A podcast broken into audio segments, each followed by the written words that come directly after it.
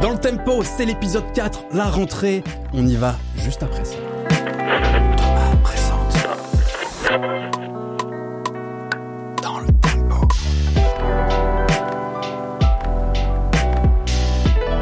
Ça fait plaisir de vous retrouver après les vacances. Bon, en vrai, Michel, on n'a pas eu vraiment eu de vacances, on peut le dire. Mais... On a charbonné comme jamais. Bah ouais, il y a eu des épisodes quand même pendant l'été et tout. On est des terres comme vous le voyez. Mais bon, c'est la rentrée. On repart sur de bonnes bases. Évidemment, vous l'avez entendu avec mon gars Michel, aka Chrono Music. Ça va ou quoi Ça va et toi Bah ouais. Tu sais quoi, j'avais prévu une vanne sur le dernier Frisk Orleans, mais vu la polémique, je sais pas en fait, il faut que je la fasse. C'est tout. Là, là. là. Tu t'en es remis toi Moi, euh, non. J'ai même pas. Euh, non. tu t'es désolidarises complètement je me... Non, non, je me. Non, euh... si, si, si j'ai écouté l'album. Je l'ai pas écouté d'une traite, je t'avoue. Hmm. Euh, j'ai pas fait ce truc de première écoute de genre je me mets à fond dans l'album et tout. Surtout que euh, moi, ça fait longtemps que je l'attends. Projet Bluebeam, euh, je l'ai écouté. franchement, je sais même pas combien de fois. Donc euh, là, ici, cet album, je le, je picore un petit peu. En tout cas, le, le si vous suivez un peu, donc Frisk Orleans, un rappeur qui vient de sortir un album, qui est réputé, qui est vraiment reconnu pour, pour, la, pour la qualité de son rap, etc., mais qui est en ce moment un peu, dans la, un peu dans la sauce euh, sur les réseaux sociaux. Ça aurait pu d'ailleurs être un sujet intéressant, mais vous pouvez déjà vous pencher un peu sur le, le précédent podcast où on avait abordé quand même un petit peu ces questions d'une certaine manière, euh, Michel. En tout cas, on reviendra peut-être à l'occasion quand ce sera un peu, tu vois, on a un peu de recul sur tout ça, peut-être qu'on reviendra sur, sur ce petit débat. Mais aujourd'hui, Attends, attends, moi tu m'as pas demandé mon avis. Mais, mais on t'a même pas encore présenté, mec. J'allais te présenter justement. Et après, on donne. Puis en fait, on fait une émission sur Frisk C'est parti. on change complètement de plan. Non, je suis jaloux, moi. On demande à Cross Music, on demande pas à moi. Je, te présente quand même rapidos. On est, vous l'avez reconnu, avec le musicien le plus chaud des internets. Monsieur Pandrez, Monsieur Pandrez, euh, qui nous fait l'honneur d'être avec nous pour pour discuter musique, pour discuter Lofi notamment. Mais avant, il veut faire son interlude, sa chronique sur Freeze. Vas-y mon gars. il est il est bien. T'as bien aimé cet album? En fait, je l'ai pas écouté, mais euh, tout le monde dit qu'il est lourd de ouf, donc je suis chaud hein, de ouf pour l'écouter un jour. Tu veux, on l'écoute ensemble? Bah ouais, on fait une vidéo première écoute. En vrai, il est bien, c'est un bon album. Mais euh, en vrai, c'était une vanne. Hein, je, on ne sait pas, pas un truc. on va pas parler de ça. Mais par contre, Chrono Music, je me demande si tu soutiens vraiment Chrono euh, Frisk Orleans en ce moment avec tout ce qui se passe. C'est important. Positionnez-vous, Monsieur Chrono Music. pas de me saucer. Chrono. Tu, tu fréquentes tu fréquentes un peu l'animal là le, le Pandrez est-ce que tu nous le ah ben, tu peux nous le toute la journée tu peux nous le présenter? Qui est Pandrez? Qui est cet homme? Pandrez, c'est euh, un producteur, euh, notamment de chill hop, euh, de hip hop de manière générale, de jazz hop, de tout ce qu'il y a hop dedans, hein, plus ou moins, si tu me confirmes. Et soul, trap, un peu tout ça. C'est quelqu'un qui réalise des chiffres assez scandaleux, surtout comparé à au, au, rap game, on va dire. Tu vois, on en parlait, je crois, dans le premier épisode de ce truc-là. c'est genre Pandrez, il tape des chiffres qui sont colossaux. Qui, je veux dire, il y a un truc comme ça dans la culture rap de dire je fais des chiffres, je fais des chiffres, je fais des chiffres. Et euh, il y a beaucoup de l'imaginaire d'un rappeur qui se construit sur ce truc-là, ou au moins sur la volonté de faire des chiffres, etc. Et, euh, et Pandrez, il fait partie de ces gens que tu vas pas forcément reconnaître dans la rue, qui ont pas du tout la même exposition euh, publique qu'un rappeur euh, avec les clips, avec tout ce truc-là mais euh, que tout le monde a déjà au moins entendu un de ses morceaux, voire euh, 10, de de ses morceaux. Il y a des morceaux qui passent à la télé. Il y a des... Pour que pour que nos auditeurs euh, pour que nos auditeurs ils aient une idée un peu, euh, Pandrés par exemple, il est plus écouté sur Spotify qu'un PNL par exemple. Non non non non non non, alors ah. bah, c'est là où on peut aujourd'hui commencer. Aujourd'hui en tout cas. Pas vraiment. En fait, c'est là où il va ah. commencer à falloir euh, va commencer à parler des vraies choses. Hein Pandrez, Pandrez. et euh, en fait, il y a beaucoup de gens qui font l'amalgame entre auditeurs mensuels et euh, ah, nombre de streams. C'est vrai, c'est vrai. Tu as raison. Tu as et euh, ça, en vrai, j'ai un peu tous les jours, on me mentionne régulièrement en disant waouh, Pandrez fait plus de streams que Booba, fait plus de streams que PNL, etc. Et c'est clairement faux. Euh, j'ai plus d'auditeurs mensuels que. Enfin, je, plus varié en fait, c'est ça. En gros, il y a plus de personnes différentes. Mais en nombre de streams, et en fait, ça c'est clairement corrélé avec autre chose. Hmm. C'est que j'ai clairement beaucoup moins de fans que ces gens-là. Hmm. Euh, moi, je suis beaucoup écouté parce que en fait, je suis. Alors, j'ai bien sûr un public qui m'écoute régulièrement aussi, mais euh, mais le nombre d'auditeurs que j'ai par mois n'est pas représentatif de cette, Hmm. base, cette fanbase, tu vois. Parce qu'en fait, c'est les playlists qui comptent beaucoup au niveau volume. Euh, ça, on en parlera sûrement après, mais Exactement. mais euh, donc effectivement, j'ai beaucoup d'auditeurs mensuels, mais c'est parce que beaucoup de mes auditeurs viennent des playlists. En l'occurrence, euh, rarement en France, c'est beaucoup d'Américains et de gens d'Amérique du Sud. Ouais. Je sais pas ce qu'ils ont en ce moment avec ça. C'est le Chili beaucoup et le Brésil. Bon, c'est comme ça. hein. Ouais. Euh, j'ai- J'avais même été accusé d'acheter mes streams à cause de ça par deux trois euh, deux trois personnes euh, pas gentilles sur Twitter, Voilà. un peu un peu limitées mentalement et euh, et, euh, et en fait non, c'est pas le cas hein, parce que c'est pas très rentable d'acheter ces streams, je crois en plus. Si si tu cherches à faire de la thune, je crois que ça, ça rapporte pas d'argent d'acheter ces streams, ça apporte de l'exposition, donc c'est encore autre Mmh, chose. Moi, l'exposition, et j'en ai rien à... Et encore.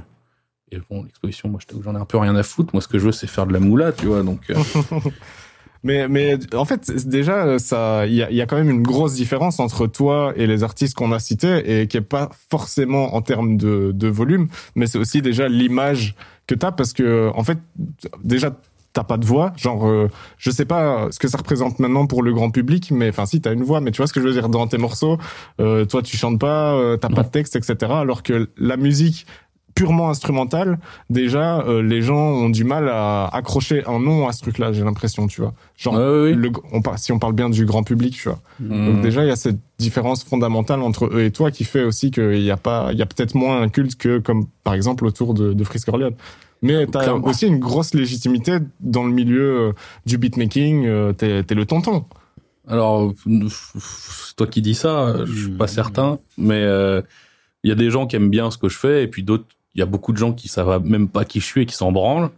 Et puis il y en a qui m'aiment pas aussi, parce que Oui, c'est vrai ça, que c'est normal. c'est vrai que j'ai un peu d'exposition et il y a des gens qui peuvent se dire j'ai une exposition légère hein, mais tu sais dans le monde du beatmaking euh, c'est rare qu'on ait un peu d'exposition sur les réseaux et, et ça peut en énerver certains parce qu'effectivement je peux être euh, je sais pas moins chaud que certains qui ont euh, moins d'exposition moins technique machin donc ça énerve certaines personnes mais euh, je sais pas je, en fait il y a pas de, vraiment de bonne réponse à ça j'en sais rien le tonton de rien du tout les gens qui me suivent les gens qui me suivent depuis longtemps peuvent dire ça parce qu'effectivement j'ai un âge un peu avancé Pandrez, on, on voulait t'avoir dans le podcast parce que t'es quand même une, une figure de la musique euh, lofi en France. Et ce mouvement, il est pas si connu du grand public, alors que c'est une vraie culture à part. Et euh, c'est un phénomène aussi d'ailleurs dans l'industrie musicale. On a, déjà évoqué un peu les, playlists, on va y revenir. Euh, on va discuter de tout ça, mais on va commencer avec une, première partie pour déjà éclaircir un peu ce que c'est que la musique lofi. Est-ce que tu te revendiques d'ailleurs toujours musicien de, lofi, de chill-hop Et puis surtout, il y a plein de mots qui semblent euh, désigner des choses différentes. Est-ce que lofi, lofi hip-hop, chill-hop, c'est la même chose? Que- Quelle est ta définition un peu de, de ta musique, toi? Ouais. Alors, je me définis pas comme un, un musicien de lofi ou de chill-hop, parce que je fais pas que ça, tu vois, mais après, effectivement, c'est des morceaux comme ça qui, qui marchent le mieux chez moi. Mais il n'y a pas vraiment de définition. En fait, lofi, lo-fi, ou je sais pas trop comment on devrait le dire, c'est juste normalement une manière de dégrader le son, tu vois. Mhm. C'est à la toute base, c'est ça. Donc, euh, les, les vrais puristes diront que normalement, c'est un adjectif qu'on vient coller plutôt à la house, à la toute base. À toute base, la lo-fi, ce qu'on appelait lo-fi, c'était de la house. Avec La euh, maison musique. la maison musique, avec euh, une gestion du grain et des textures euh, assez particulières. Et, je me euh, demande même si dans le, dans le rock, il n'y a pas eu aussi une époque, tu vois, dans les années 80, où il y avait euh, assumé, tu vois, le lo-fi, ou même dans le métal, je crois que c'est Meshuga, tu vois, qui disait, nous, on enregistre de manière crade, c'est l'inverse de l'hi-fi, c'est la lo-fi. ouais, Je, je crois qu'il y a un peu un truc comme ça aussi, non? Il y a ça, ouais, dans le black Ouais. metal aussi. Je sais plus comment on appelle ça. Mais C'est ouais, mais ça c'est encore autre chose. Ça c'est c'est pas ce qu'on appelait plutôt le garage. Enfin, je, non, Il, je me semble que- qu'il y a vraiment euh, la, la notion aussi de lofi qui a été utilisée. Mais en tout cas, voilà, comme tu le disais, l'idée, c'est en gros, c'est ça s'oppose à l'hi-fi, c'est d'avoir un son plus euh, plus organique et plus crade, tout simplement, quoi. C'est ça, ouais. Et donc en fait, maintenant ce que ce qu'on appelle la lo-fi, c'est euh, ou lo-fi, c'est ouais ce ce hip-hop un peu euh, un peu aux sonorités boom bap, enfin au rythmique boom bap. Donc on va avoir des des rythmiques euh, ouais plutôt euh, plutôt classiques, un peu rap des années 90 si tu veux Mhm. mais euh, avec une gestion de la texture assez particulière, avec une forte inspiration des grooves à la J. Dilla. Euh, Voilà. Donc, donc les grooves à la J. Dilla, tu sais, c'est c'est très peu joué avec la quantize, donc la quantification. Mhm. Voilà. Donc euh, C'est un peu claudiquant, un peu un peu bourré. Exactement. Il y en a qui disent au fond du temps. Voilà. Layback. Pour Et, euh, rappeler donc, ça juste, joue Jay pas mal Jay. Dilla, producteur américain, notamment de Slum Village, euh, décédé assez jeune d'ailleurs, et qui a marqué toute une génération euh, de producteurs, et notamment évidemment le Lofi, quoi. Bah ouais, c'est ça en fait. En fait, c'est- cette gestion du, du groove qui, est- qui a vachement été reprise. Alors ça existait déjà avant, mais JD là, il a vraiment euh, poussé le truc euh, très très loin.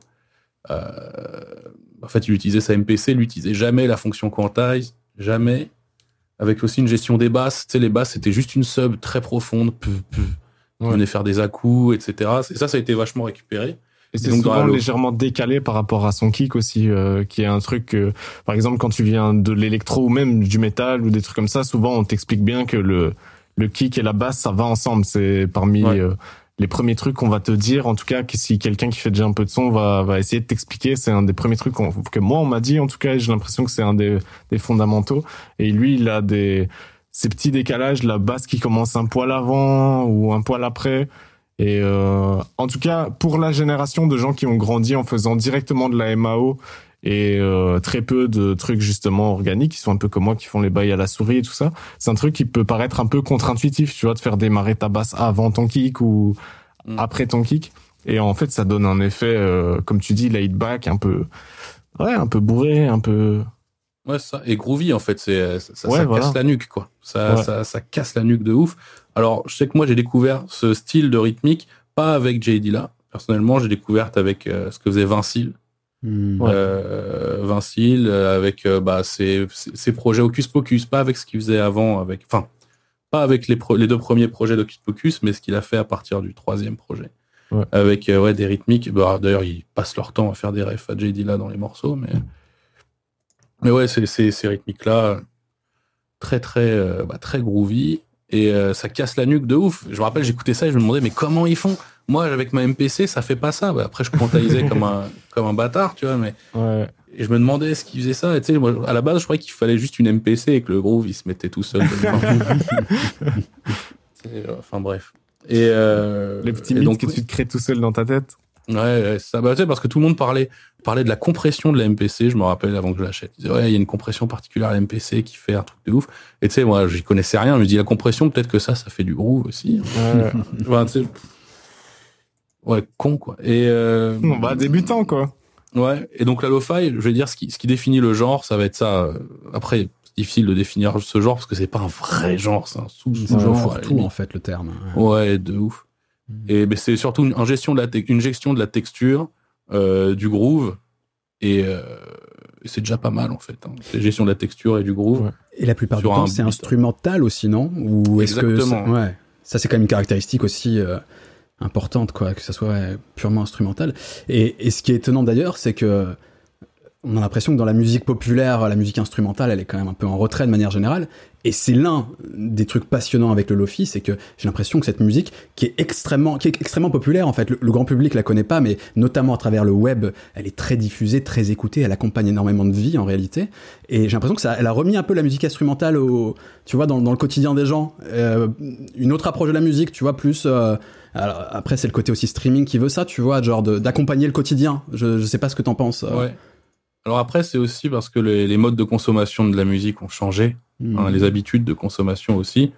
Euh, ce qui veut dire que, et c'est aussi un des soucis de la lofi, c'est que beaucoup de gens écoutent en background music, tu vois. Ouais. On appelle ça comme ça. Alors moi, je suis pas fanatique de ce genre d'appellation, mais mais c'est un peu vrai pour beaucoup de gens, tu vois. C'est ils mettent ça quand ils quand ils font leurs devoirs, euh, quand ils sont. euh, Ouais, c'est beaucoup ça en fait. Quand ils font. Il y a beaucoup de, de streamers. C'est utilisé aussi pour euh, Voilà. les vidéos. euh, je sais pas, ça Bah peut ouais. être des, des vidéos YouTube, des trucs comme ça. C'est euh, c'est de la musique instrumentale. C'est euh, c'est chill, c'est posé. Ça c'est euh, souvent assez euh, discret, j'ai envie de dire, tu vois. Mhm. Genre euh, donc il y a, ça pose vraiment une atmosphère et c'est ce que les gens recherchent dedans, je pense.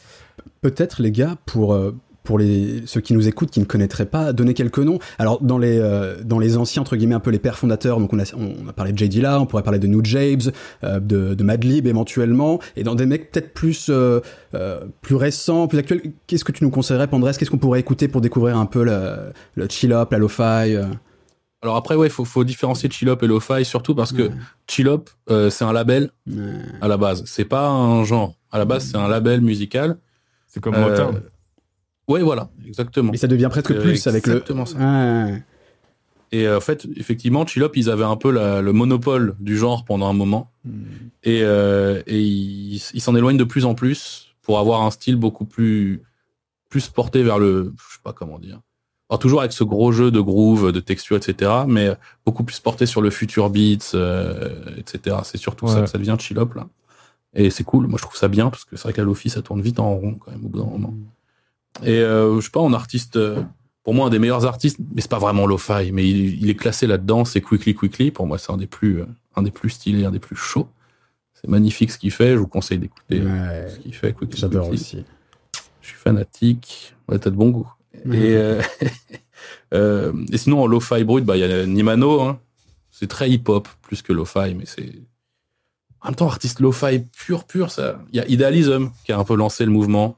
Idealism Beside You, qui est, euh, je pense, vraiment un des vrais BSD.U, qui est un des vrais, euh, un des vrais mecs qui a lancé la vibe sur SoundCloud, parce que la vibe, à la base, c'est une vibe SoundCloud. Hein. C'est un genre qui était vraiment que sur SoundCloud, avec que des gens qui se connaissent, euh, machin. Donc ouais. Beside You, Nimano, Idealism, etc. Dans ce game-là, je pense que c'est les plus gros blazes. Je pense. Hein. André, c'est pas mal aussi. Et alors justement, tu vois, euh, on- tu, tu disais ça c'est vachement lancé sur SoundCloud, etc. C'est, est-ce que tu es d'accord pour dire qu'il y a une espèce de culture quand même autour du, du lo-fi, du hip-hop lo-fi en tout cas, tu, du, du- euh, Oui. c'est-à-dire qu'il y a à la fois des modes de consommation, euh, ça c'est, quand même très lié à Internet, et puis il y a toute une imagerie, une esthétique euh, vachement japonisante, liée à l'animé, etc. Et, est-ce que toi tu le vois vraiment comme un espèce de, de tout, tu vois, comme ça, une culture à part entière, ou avant tout c'est juste, ouais, je sais pas, un, un genre musical et c'est tout quoi? Oh, c'est une question un peu clivante, je- parce que Ouais, euh, c'est un un, peu- les deux, tu vois. T'as le droit d'avoir une réponse un peu plus fine. hein. En vrai, effectivement, t'as raison. Il y a une, toute une imagerie euh, très weeb qui s'est créée autour du truc. Hein, donc, euh, le- le- mettre des backgrounds d'animé, euh, mettre des voix d'animé, des samples de voix d'animé, etc. Ou sampler carrément des musiques d'animé, parce que c'était aussi le lo-fi à la base. C'est beaucoup basé sur le sampling. Mm. Euh, de moins en moins parce que bah, maintenant les gens font gaffe. Comme ça marche vachement bien, si tu te fais gauler, euh, Ça mauvais délire. Ouais. Par exemple, moi, ça fait deux ans que je sample plus, tu vois. Ouais. Parce que, bah, parce que ouais, c'est, j'ai des tracks à 15 millions, 20 millions sur Spotify. Imagine, tu te fais gauler avec un sample. Je pense que tu, tu fais pas le malin, quoi. Ah, ça Donc, euh, ouais. Donc, euh, mais à la base, ouais, c'est, c'est très, très basé sur le sampling, euh, la lo-fi. Mais, euh, ouais, toute cette imagerie. Mais après, pour moi, c'est un peu les deux. Cette imagerie, personnellement, commence à me casser les couilles, moi. Genre, utilisé, vraiment, euh, tu l'as trop vu, trop, c'est devenu cliché, c'est, c'est quoi qui te. Ouais, de ouf. Ouais. Ouais, ouais, en fait, euh, alors je m'en suis servi aussi, donc euh, ça, ça serait un peu euh, craché dans la soupe, quoi, dans ma propre soupe, mais euh, mais euh, ouais, ouais, c'est une imagerie qui personnellement commence à m'emmerder et qui commence à emmerder pas mal de monde dans ce game-là, tu vois. Et c'est un style de musique aussi qui commence à être extrêmement, en fait, comme c'est très très codifié, la lo-fi, euh, ça commence aussi à tourner un peu en rond parce que c'est tellement codifié qu'en fait, il y a peu de gens qui amènent des trucs nouveaux. Ça a l'air si simple à faire. Alors, c'est pas si simple, aussi simple qu'on le pense, mais ça a l'air si simple, tout le monde s'y met. Parce que c'est très grand public, donc ça intéresse beaucoup de gens, effectivement. Et, euh, et donc, tout le monde s'y met, et donc, en fait, il y a une sorte de saturation qui se crée. Euh, beaucoup de producteurs euh, commencent à délaisser ça. Tu sais, les, même des producteurs, ceux qui ont un peu lancé le mouvement, commencent à dire que la Lofi, c'est devenu de la merde. Mm. Moi, c'est euh, souvent comme ça. Ouais, mais ils ont pas vraiment tort. Moi, j'ai- du mal, moi, normalement, avec ce genre de, avec ce genre de statement, avec ce genre de prise de position. Mais en vrai, là, je trouve que c'est effectivement un peu vrai, parce que tout le monde s'y met, et en fait, c'est tellement codifié, et ça s'adresse tellement à un public large, qu'en fait, maintenant, bah, tu vas, bah, tu vas voir tout simplement sur les playlists Spotify qui cartonnent là, Ouais. et en fait, tous les sons se ressemblent. Il y en a qui, sont mixés, mais vraiment avec la, avec la beat, quoi. Et tu Ah ouais. te dis, bon, ouais, ouais, c'est catastrophique. Et tu te dis, bon, en fait, il a juste fait les codes comme il fallait. Il a, techniquement, c'est pas au point, mais les codes sont là, donc ça parle. Enfin, donc c'est playlisté, donc ça cartonne. Et en fait, c'est vrai que j'ai l'impression qu'on perd un peu ce, bah, cette vibe qu'il y avait un peu au début, tu vois. Ouais. Alors moi, je fais pas partie des fondateurs, donc euh, j'ai pas trop ma gueule à ouvrir, mais Ça t'empêche pas de toi d'approcher le truc avec passion. Moi, c'est un truc qui m'avait euh, assez euh, frappé, tu vois. Genre, euh, genre moi j'avais fait euh, donc cette vidéo qui à la base s'appelait faire de la lo-fi en trois minutes, et puis j'avais fait un album lo-fi Animal Crossing qui était vraiment dégueulasse et je l'ai fait en trois jours. Et l'idée c'était vraiment de genre viens on fait des vues avec de la lo-fi, tu vois. Mm. Mais donc j'avais cette approche complètement Nasbrock et avec au final genre une, une vision très extérieure du style lo-fi tu vois parce que j'en écoute pas tant que ça euh, comme euh, beaucoup de gens tu vois genre euh, je le mets en fond quand je fais des trucs ou quand on fait une soirée ça pose une bonne ambiance et tout ça tu vois. Mais c'est rare que j'en mets juste pour écouter.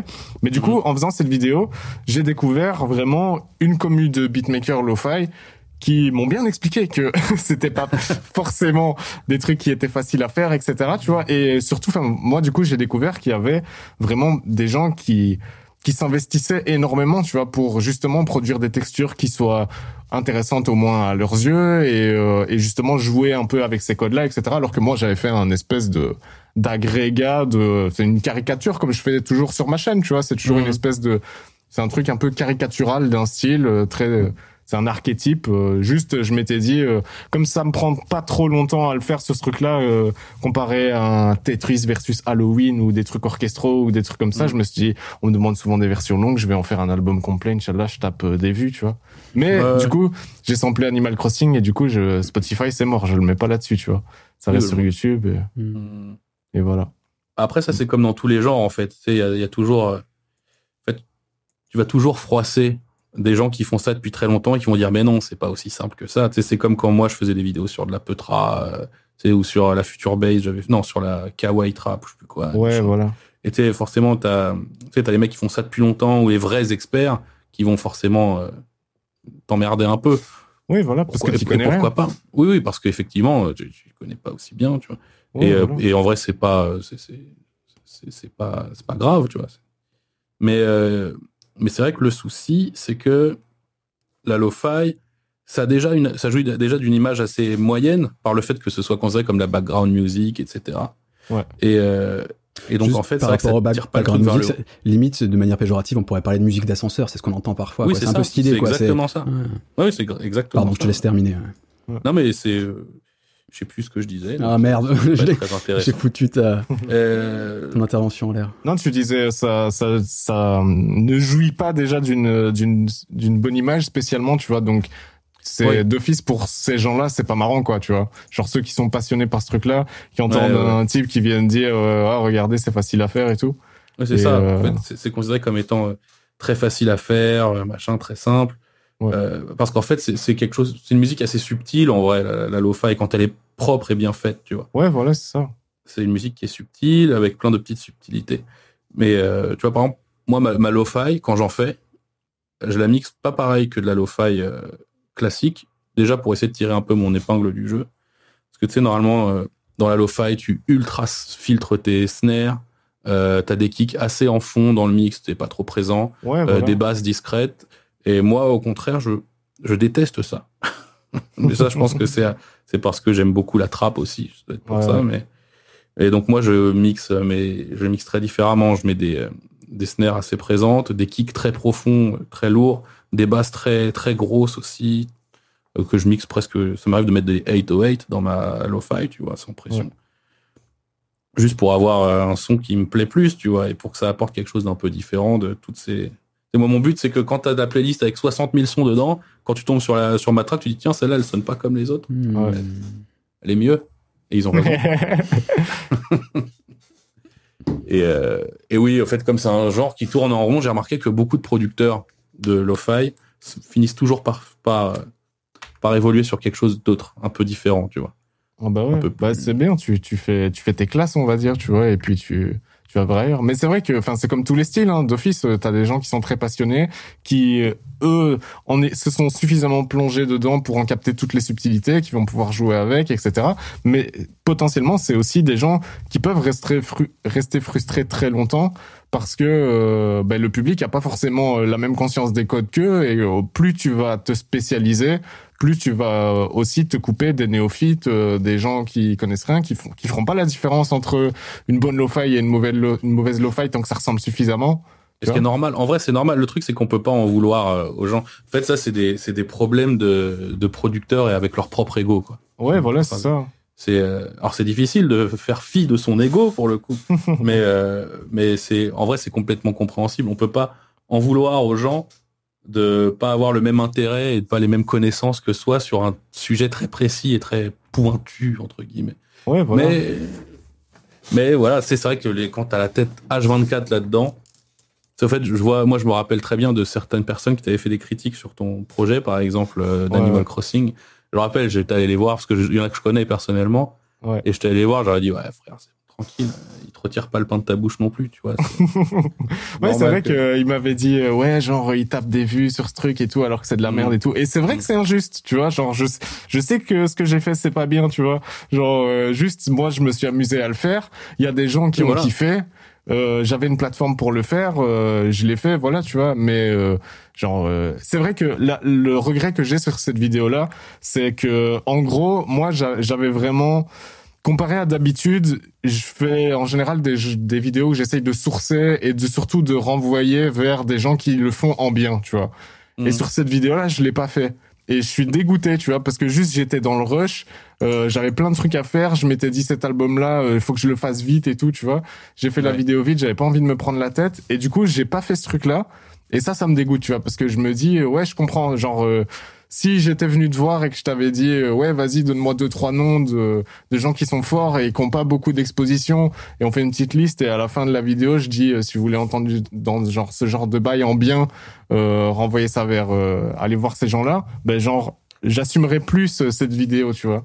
Que, Mm. Genre là, maintenant, avec le recul, je me dis, ça, ça craint, tu vois. Genre, euh, je, je devrais euh, faire amende honorable auprès de ces gens-là, je le ferai. Mais euh, C'est pas.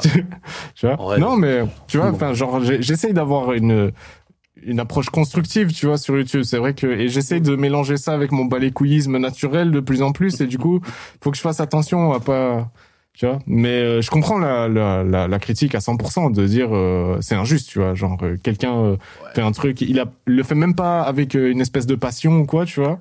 Avec une approche un peu cynique et tout et toi t'es là t'es passionné tu grailles pas ça craint donc euh, Ouais. genre euh, Oh, Je, je, je comprends euh, ce que tu dis. Hein. Bah, Après, bon, c'est ce que je redis, hein, c'est que tu retires le pain de la bouche de personne. Tu vois, genre tu fais ton petit truc. Oui, Bon, c'est voilà, vrai que le- c'est- enfin, je le faisais pour rigoler, tu vois. Voilà, c'est ça. Moi, j'ai trouvé ça. Moi, ça m'a fait rire. Mais c'est vrai que je, je me suis dit, il aurait pu se faire chier sur le mix, ce bâtard, quand même.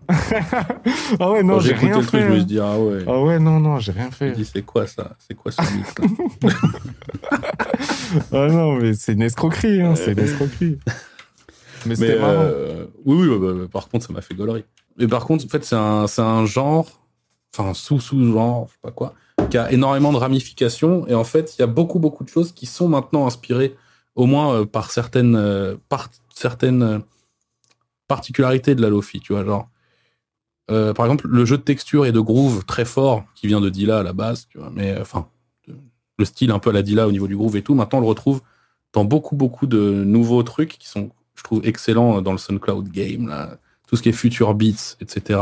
Qui joue beaucoup avec les textures, avec le groove, mais avec un son beaucoup plus euh, technique, avec beaucoup plus de sound design. Sorte de mélange avec de la future bass, de la trap, et aussi euh, bah, l'aspect groovy et texturé de la lofi. Ouais. En fait, c'est- là que c'est intéressant, c'est que ça, a laissé, ça laisse des marques, en fait, un peu partout. Hmm.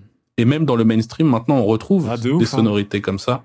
Euh, un peu partout, bah, après, il suffit de voir, hein, euh, les, les buzz TikTok, là, on a plein de trucs dans ce genre-là.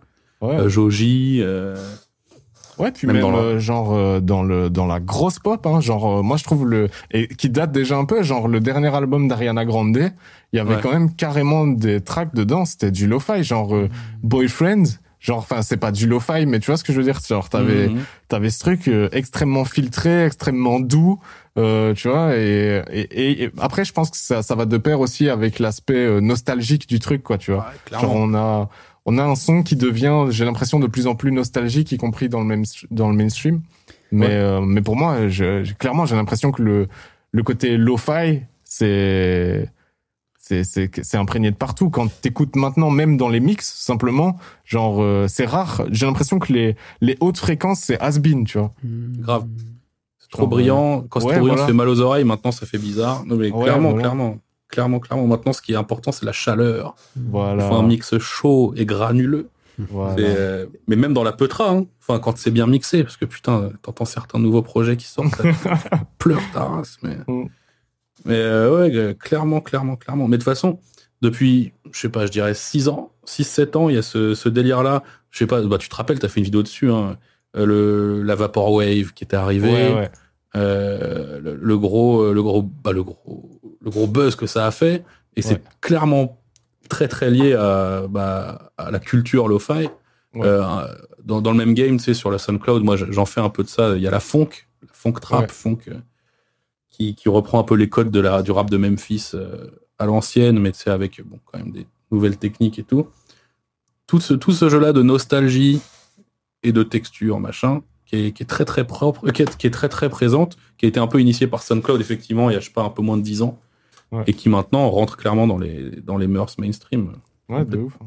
Et en vrai, moi, j'aime bien. hein. C'est juste, euh, au bout d'un moment, il va falloir que ça tourne, tu vois. Mais, euh, mais euh, genre, le, le fait d'incorporer ce genre de, je sais pas, de, sentiments, en fait, hein, parce que c'est ça, tu vois. Genre, c'est parce que là, on parle très technique, production, etc. Mais je pense qu'il y a un, un- un- une volonté de donner justement un aspect un peu nostalgique, tu vois. C'est très intéressant ce que tu dis, Michel, parce que c'est un point qu'on voulait aborder dans le podcast. C'est que c'est des musiques faites pour chiller. C'est des musiques euh, faites pour être un peu triste quand même, un peu mélancolique. Euh, L'imagerie utilisée, c'est souvent un peu une imagerie vachement urbaine, du mec dans sa chambre. Du... Alors c'est pas que ça évidemment, hein, je parle des clichés, mais il y a quand même un Mhm. truc, j'ai l'impression, c'est presque un peu euh, générationnel, d'une forme de spleen, hein, d'une génération un peu perdue qui se retrouve dans cette musique. Est-ce que tu trouves que c'est pertinent ça, ou tu vois, au-delà de la musique, un truc culturel comme ça? Bah, oui, bah là, là tu, tu pars sur des. On va parler société et tout. Ouais, mais c'est intéressant aussi, c'est ça la musique on, aussi. on vit dedans, hein. On vit Ouais. dans cette société. On vit dans une société où. Ouais. Non, bah oui, oui, t'as raison. Enfin, sûrement. Alors après, moi, je peux, je t'avoue, je peux pas m'identifier euh, aux mômes qui écoutent euh, ce genre de musique dans la mesure où j'ai sûrement le double de leur âge, tu vois. Mm. Parce que c'est vrai que, tu sais, quand tu regardes l'imagerie qui, qui en découle, et puis si c'est souvent des gens qui vont à l'école, qui écoutent leur musique en, en faisant les devoirs, etc. C'est difficile de s'identifier à ça. Après, euh, déjà, la nostalgie et euh, la- le spleen, comme tu dis, c'est un- c'est une émotion. J'ai l'impression que c'est peut-être l'émotion la plus facile à rendre en musique. C'est plus facile de faire des musiques tristes et lentes que de faire des musiques énergiques Ça, et c'est sûr et certain. déjà. Enfin, en tout cas, c'est l'impression que, que ça donne, tu vois. Donc euh, déjà, ça. Et puis c'est une émotion qui est aussi, je sais pas comment dire. En fait, une, une musique joyeuse, c'est rare. Soit c'est- rare. Mais parce que c'est dur à faire, justement, je trouve. Bah, Alors, après, c'est dur à culturel faire. aussi. Si par exemple, tu écoutes de la musique latine ou des trucs comme ça, tu vois, genre, euh, Ah, t'as raison. Bien sûr, ouf, ouais, tu vois. bien sûr. Ah, Oui, c'est vrai qu'on parle beaucoup de ce qu'on a en France, mais t'as raison, c'est pas du tout Mm. pareil suivant les coins du monde. hein. Oh, Ouais, t'as clairement raison. Après, euh, genre, je pense que globalement, euh, la société part en couille et que, euh, genre, les... Euh, tu Non, vois, par je exemple, pense qu'il y a un sentiment mondial, euh, clairement, que genre c'est là en ce moment c'est dur et qu'il y a un espèce de spleen mondial et que du coup c'est c'est c'est plus compliqué d'être positif, c'est plus compliqué de proposer des trucs positifs. Ça se voit dans le cinéma, ça se voit partout, tu vois. Mais euh, mais euh, je, je pense que ouais c'est c'est pas un truc qui soit euh, absolu, tu vois. L'idée que genre c'est plus facile quoi pour les Non, humains ou je sais pas, tu vois, de d'exprimer du triste ou du euh, tu vois de la mélancolie. Et puis aussi, on rejoint aussi le fait tout à l'heure que c'est une musique euh, qu'on écoute quand on veut être au calme, tu vois. Ouais. Et en fait, les... c'est difficile de faire une musique calme, mais avec un rythme entraînant. Ouais. Tu vois, euh, c'est forcément. Tu vois, le lo-fi, par exemple, tu sais, tu prends un beat hip-hop old school, classique, tu vois, genre euh, aux alentours de 90 BPM, c'est ça en général, c'est du 87, 90, ça c'est old school. Enfin, old school, boom bap, Ouais. ce que tu veux. Et ben, la lo-fi, c'est plus lent que ça. En général, on est plus aux alentours de 80, des fois même en dessous. On est dans Ouais, les autres 70, 75, tu vois. Ouais. C'est très très lent, la lo-fi. Alors, en tout cas, euh, le cliché de la lo-fi, parce que Mmh, tu, tu vas retrouver des sons de lo-fi à bien un peu groovy, tu vois, à 87, 88. Mais euh, donc rien que ça déjà, en fait, rien que les les, spécifications techniques du truc, les contraintes techniques euh, du truc font que de base, c'est des musiques qui vont être très lentes et donc la lenteur déjà, ça apporte un peu de ces sentiments de mélancolie ou de Ouais. euh, tristesse ou de Alors après, tu peux faire effectivement des effets de style et tout, hein. Ouais, bah je ouais. pense. Ça, tu peux, tu peux créer des trucs joyeux très lents. Mais c'est vrai que naturellement, quand on entend une musique très lente, on a tendance à, a tendance à, à plutôt faire ressortir les, les trucs nostalgiques, mélancoliques, Ouais, bah ouais. tristes et tout, quoi. Mais c'est vrai que genre, euh, enfin, moi j'ai l'impression que le, il y a, il y a un truc euh, qui qui existait avant ça. Et enfin qu'en gros, je- comment exprimer le truc. Genre pour moi le lo-fi, il y a cette euh, cette tendance à la mélancolie, etc. Tu vois d'ailleurs c'est genre j'avais reçu euh, quelques commentaires sous mon album euh, machin qui me disaient euh, genre euh, ah c'est cool euh, genre du lo-fi mais pas triste. Tu vois. C'est juste c'est bon c'était les samples qui faisaient ça tu vois. C'est Animal Crossing genre c'est pas triste.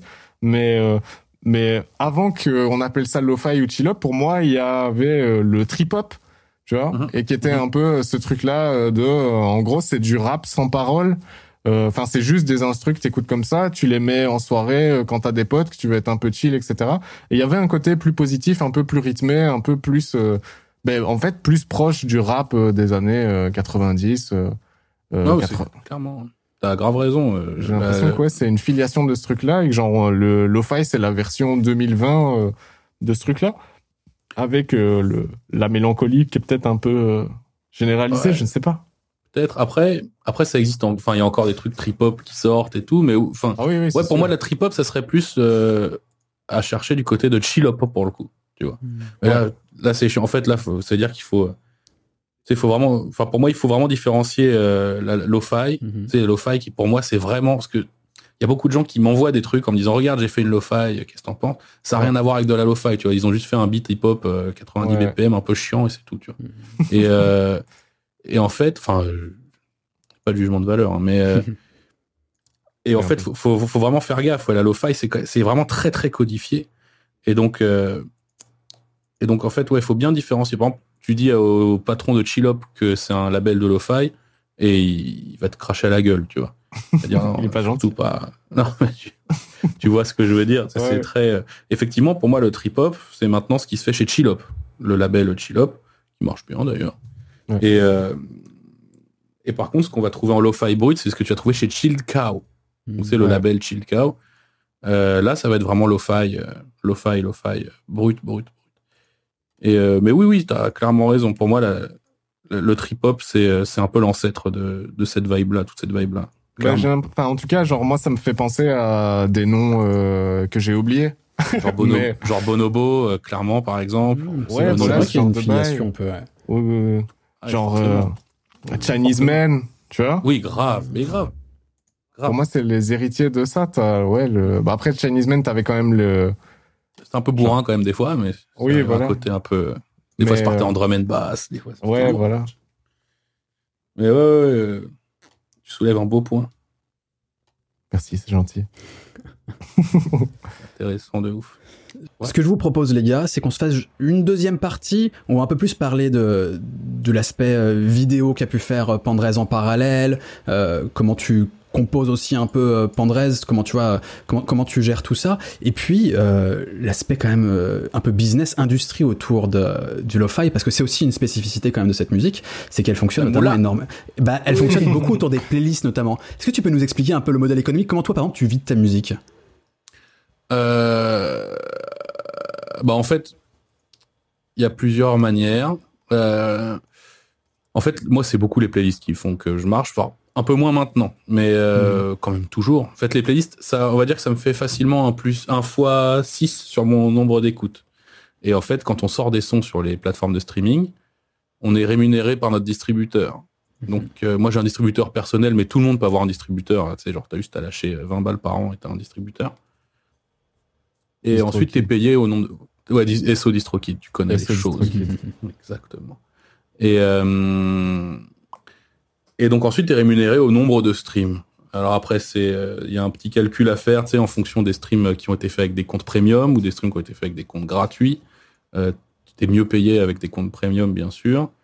Et ensuite, euh, bah, c'est au nombre de streams global.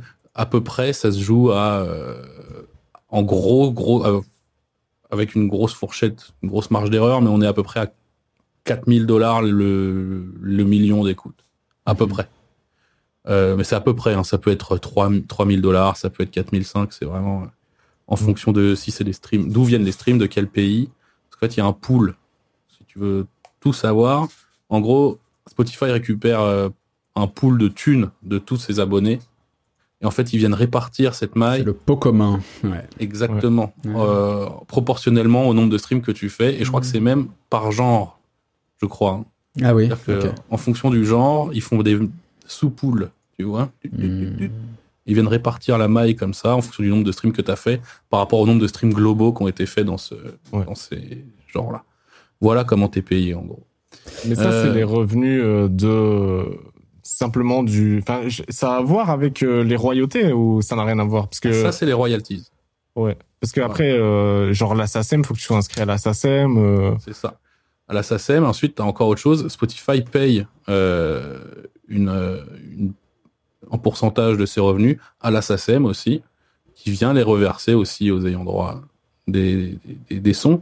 Euh, aussi. Alors c'est plus petit, c'est plus faible, en tout cas sur le streaming. Après, la SACEM récupère aussi des thunes d'ailleurs, parce que Ouais. Spotify et Deezer, Apple Music sont pas les seuls générateurs de, bah, de, de droits d'auteur.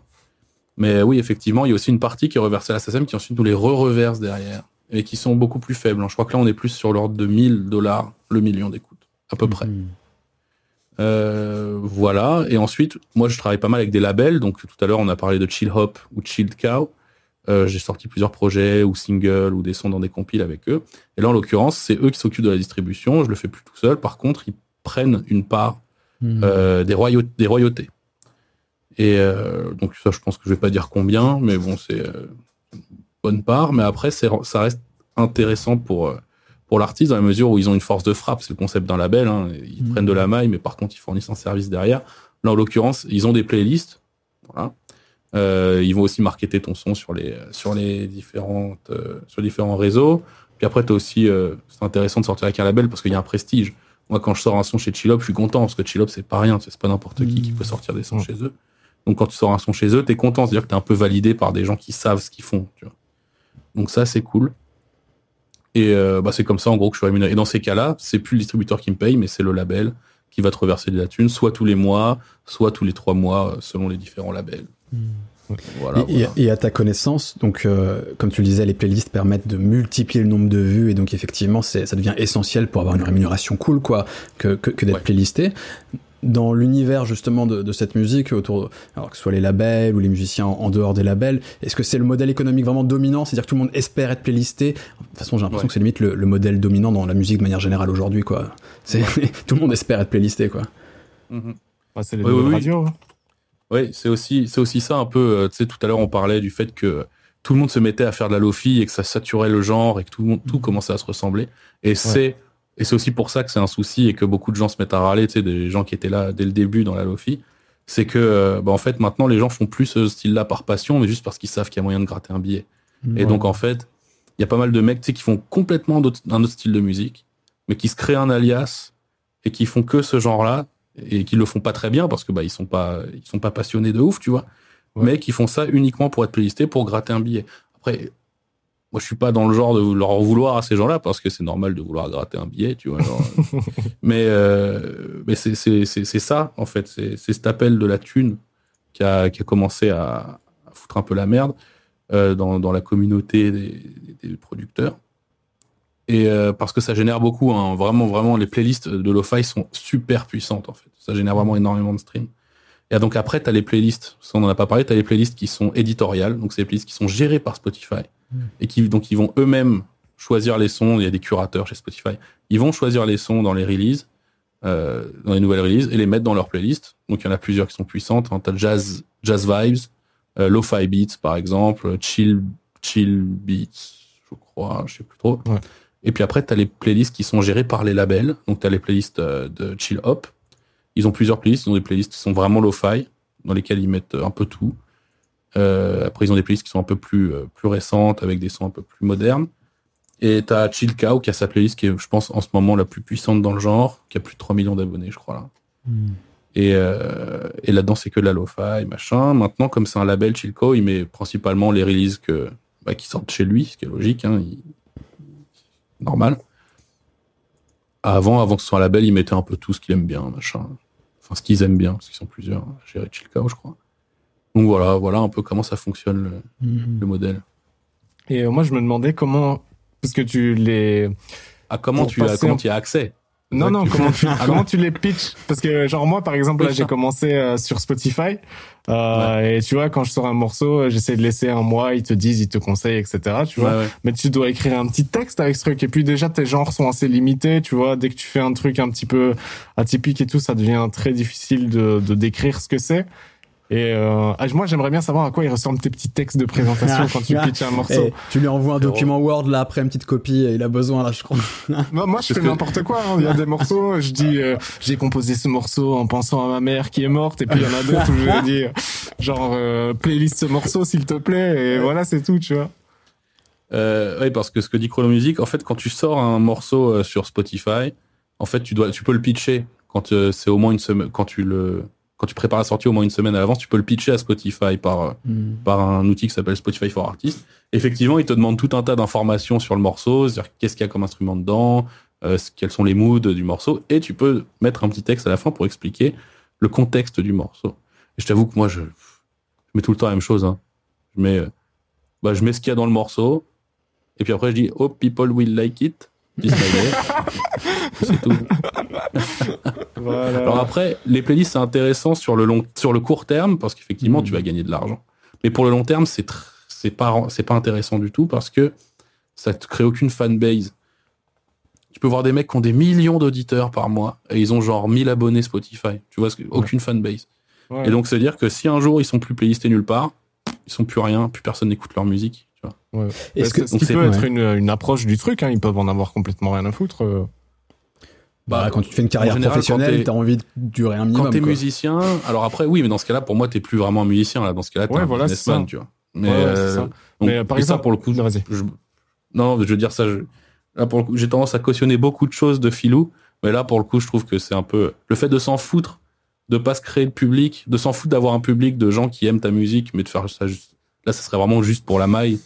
Là, ça pue la merde. Là, vraiment, tu vois. Pour moi, il y a pas Ah ouais, non, non, là. mais après, euh, il y, a, il y a le jugement moral dessus, euh, c'est sûr, tu vois. Mais euh, mais il y a, y a des, des modes de fonctionnement que moi, je trouve euh, genre complètement fascinants, quoi, tu vois. C'est genre, euh, moi, parce qu'on en avait parlé avec Tarafa, qui était venu sur le premier épisode, qui parlait de de bah, du streaming, je pense. Je me rappelle plus le thème exactement. C'était quoi, Salman?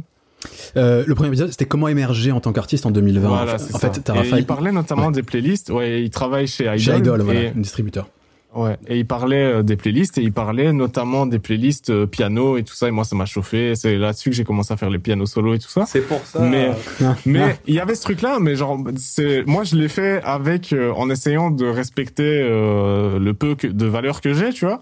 Mais euh, au moins en me disant, je vais faire ça un peu, je vais faire un truc que j'aime authentiquement bien et essayer de le faire bien et voir, tu vois, parce que ça, ça me chauffait bien, le, tu sais, petit piano Ghibli, tout ça. Mais j'ai découvert d'autres playlists, des play, le, les playlists qui me paraissent le plus incroyable et le plus euh, dans, dans le sens euh, celles qui sont approchées avec le le plus de cynisme, c'est euh, les playlists de méditation. Ouais, je les ai vus. Ah C'est oui, incroyable. C'est ils postent euh, genre 10 albums par jour. Et c'est un pad euh, un pad euh, genre une note quoi comme ça d'un d'un synthé. Et ils te le font euh, euh, un fa et puis un fa dièse et puis un sol et puis machin. Et euh, et ils te sortent 10 albums par jour. Et juste ben comme ils en postent Genre, euh, ils postent 100 morceaux par jour, il y en a bien forcément quelques-uns qui sont playlistés. Les playlists de méditation, ça tape des gros streams aussi. Et donc, si tu fais ça, genre, euh, legit, ça te prend, je pense, une heure par jour.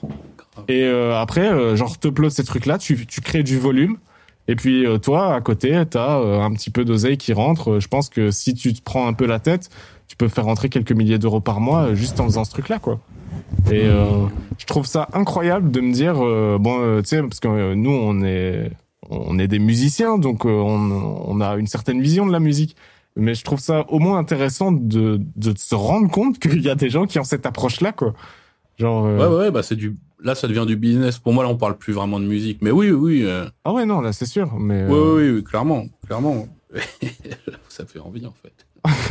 je trouvais ça fou quoi de me dire ça de me Mais, dire ouais euh, putain c'est c'est ouais. mais là du coup il y a vraiment euh, parce que il y a on est presque euh, dans l'escroquerie quoi tu vois enfin genre parce que c'est Oui. De, de toute façon, Bon. il va- ouais, pardon. après les gens ont envie d'écouter tu vois mais ce que je veux dire c'est que c'est enfin ça pose la question de qu'est-ce que c'est la musique euh, parce que tu vois tu parlais par Ouais. exemple de euh, le la connotation de musique background tu vois genre Mhm. euh, que toi tu trouves péjorative mais euh, en fait genre, on n'est pas obligé de enfin moi en tout cas je, je je pose pas spécialement de jugement moral sur le fait que les gens euh, écoutent de la musique avec un casque et vivent des trucs euh, intérieurs ou juste qu'ils le mettent en fond et qu'ils passent une bonne soirée entre amis et que ça ça, ça participe à ce truc là tu vois.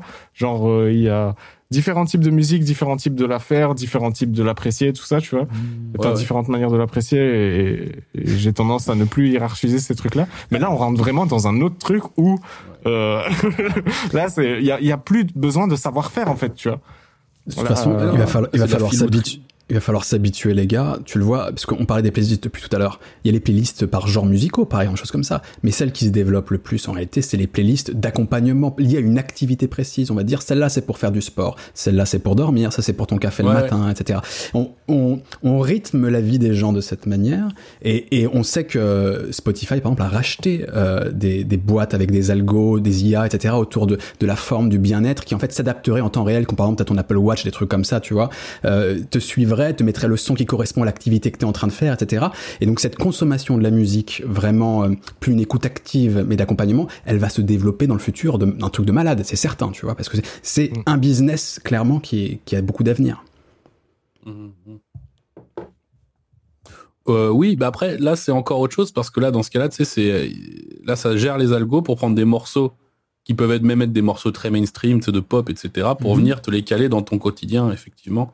Mais là, ce dont parlait Chrono, c'est encore autre chose. c'est le machin de, effectivement, là, c'est une pauvre nappe de merde, tu vois, qui fait, et Ah, puis, mais- euh, tu, mais- c'est presque- 30 dans la journée. Mais c'est presque dans la même logique parce qu'en réalité, en parallèle de ce mouvement-là, il y a ce que font TikTok, Spotify et d'autres, où ils bossent à fond, ils rachètent des boîtes qui bossent sur de l'IA musicale, qui composent Oui. du morceau à la volée. Et, leur but, Ah TikTok par exemple, à mon avis, leur but, c'est de s'affranchir du catalogue des maisons de disques en réalité. C'est d'avoir leur propre catalogue qui proposeront aux gens, tu vois, qui veulent faire des lip dubs, des trucs comme ça, etc.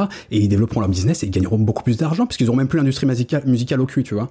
Donc c'est c'est c'est c'est des mouvements en fait qu'il faut. Tu as raison, c'est deux mouvements différents, mais qui vont ensemble en réalité. Mhm, mhm. Et c'est il y aura pas que ça dans le monde musical de demain, mais c'est aussi une dérive. on- chacun le voit comme il veut, mais c'est un truc qui se développe, c'est certain. Tu voulais ajouter quand même euh, un élément là sur la discussion? Oui, en fait, comme je disais tout à l'heure, euh, sur l'aspect des playlists, en fait, les playlists, ça ne construit pas de fanbase. C'est-à-dire que tu peux créer, tu peux avoir des millions et des millions d'auditeurs, mais avoir vraiment euh, une fanbase qui n'existe pas. C'est-à-dire qu'à tout moment, ça peut s'arrêter. Et donc, le plus important, en fait, de- là-dedans, en fait, c'est de réussir à se la créer, cette fanbase. Donc, après, il y a plein de canaux pour ça. Hein, genre, t'as Twitter, bah, Chronomusique connaît bien. T'as, euh, Twitter, moi. Voilà, t'as Instagram, machin. En fait, c'est la vidéo maintenant pour tous les artistes un peu lo-fi, euh, chill-up, etc. C'est la vidéo qui est devenue un peu un vecteur de, enfin non, un- une manière de, de- bah, d'av- d'avoir des gens qui te follow toi et non pas qui écoutent pas juste ta musique de manière random. tu vois. Ouais. Et c'est ouais. De, bah alors oui et non. Bah, surtout que moi j'étais dans le divertissement plus que dans la, la musique pure, tu vois. Mais en fait, moi, ce que je te dis, c'est plus, euh, par exemple, en ce moment, il y a un mec qui pète beaucoup, qui s'appelle The Count. Euh, je pense que tu as déjà vu passer euh, Chronomusique. Non, c'est un mec qui fait des Non, j'ai pas vu. trucs très groovy. Ah ouais, mais il, il buzz de ouf. Hein. C'est un ricain, lui. hein. Et euh, en fait, c'est, il se filme en train de faire ses grooves directement avec ses machines, en train de prendre sa guitare, s'enregistrer, enregistrer tu sais, des, des folies sur son micro, machin, etc. Ouais.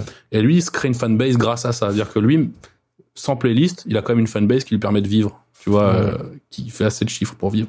Je pense que moi, j'ai réussi à atteindre ce stade aussi. C'est-à-dire que sans les playlists, j'ai quand même une, une petite fanbase euh, qui me permet quand même de, de pouvoir ne pas être trop inquiet. Donc, tu sais, j'ai pas besoin de me dire, merde, faut que je dise un truc pour la playlist, machin. Ouais, ouais. Même sans playlist, ça va, tu vois. Et, euh, et, et en fait, c'est super important et il faut pas que ça se perde trop parce qu'effectivement, là, sinon, on crée plus vraiment des artistes et on est juste des, on a juste plein de petits robots qui font des, des sons, des millions d'écoutes, mais qui ont vraiment personne qui, qui s'intéresse vraiment à leur musique à proprement parler. Ouais, voilà. Bah, c'est, c'est, c'est vrai que c'est, c'est important. Enfin, en tout cas, on sent que t'as eu cette, euh, t'as eu cette réflexion-là à un moment. Genre, il y a un moment où ça t'a tracassé un peu cette histoire de, de faire, euh, du chiffre et de pas. euh, on sent que tu t'es posé cette question-là, quoi. Est-ce qu'à un moment, je vais pas juste me retrouver dans la merde à être écouté par, au final, personne euh, attentivement ou. euh, Bien sûr. Après, il y a plein de manières de créer ça. Déjà, faut créer un son reconnaissable, tu vois. Il faut pas que ça ressemble à tout. Donc, après, ça, c'est comme dans tous les styles. Après, là, c'est même plus inhérent à la lo-fi, mais, Ouais. mais oui, euh, se créer un style, un style particulier. Et puis surtout, gérer. Maintenant, c'est comme ça, hein, c'est 2020, mais, mais faut, faut, voilà, faut gérer ses réseaux sociaux, euh, faire du contenu particulier, euh, sortir son épingle du lot, quoi. Ne Ouais. pas oublier aussi Facebook, très important, Facebook. Et sur Facebook. Est-ce que tu fais référence à quelque chose? Non. Euh, passons, passons, Non, non. passons à autre chose. Ouais, c'est surtout, je pense, il y a, enfin moi en tout cas de, parce que en vrai on disait, on faisait la blague, etc. Mais on se fréquente pas tant que ça, on s'entend bien, on s'est déjà vu et tout ça. oui, Mais voilà. on passe pas notre temps ensemble. Et moi, je suivais ce que tu faisais euh, quand tu étais sur YouTube euh, d'un peu loin en tant que, on va dire, confrère avant qu'on se rencontre. Et, mais euh, moi, ce que j'ai l'impression, c'est qu'il y a quand même parmi ton public beaucoup de beatmakers, euh, soit soit débutants, soit confirmés, mais qui ont justement pas forcément énormément d'exposition, etc. Et toi, tu as Mm. quand même donné un peu une espèce de plateforme à ces gens-là en francophonie.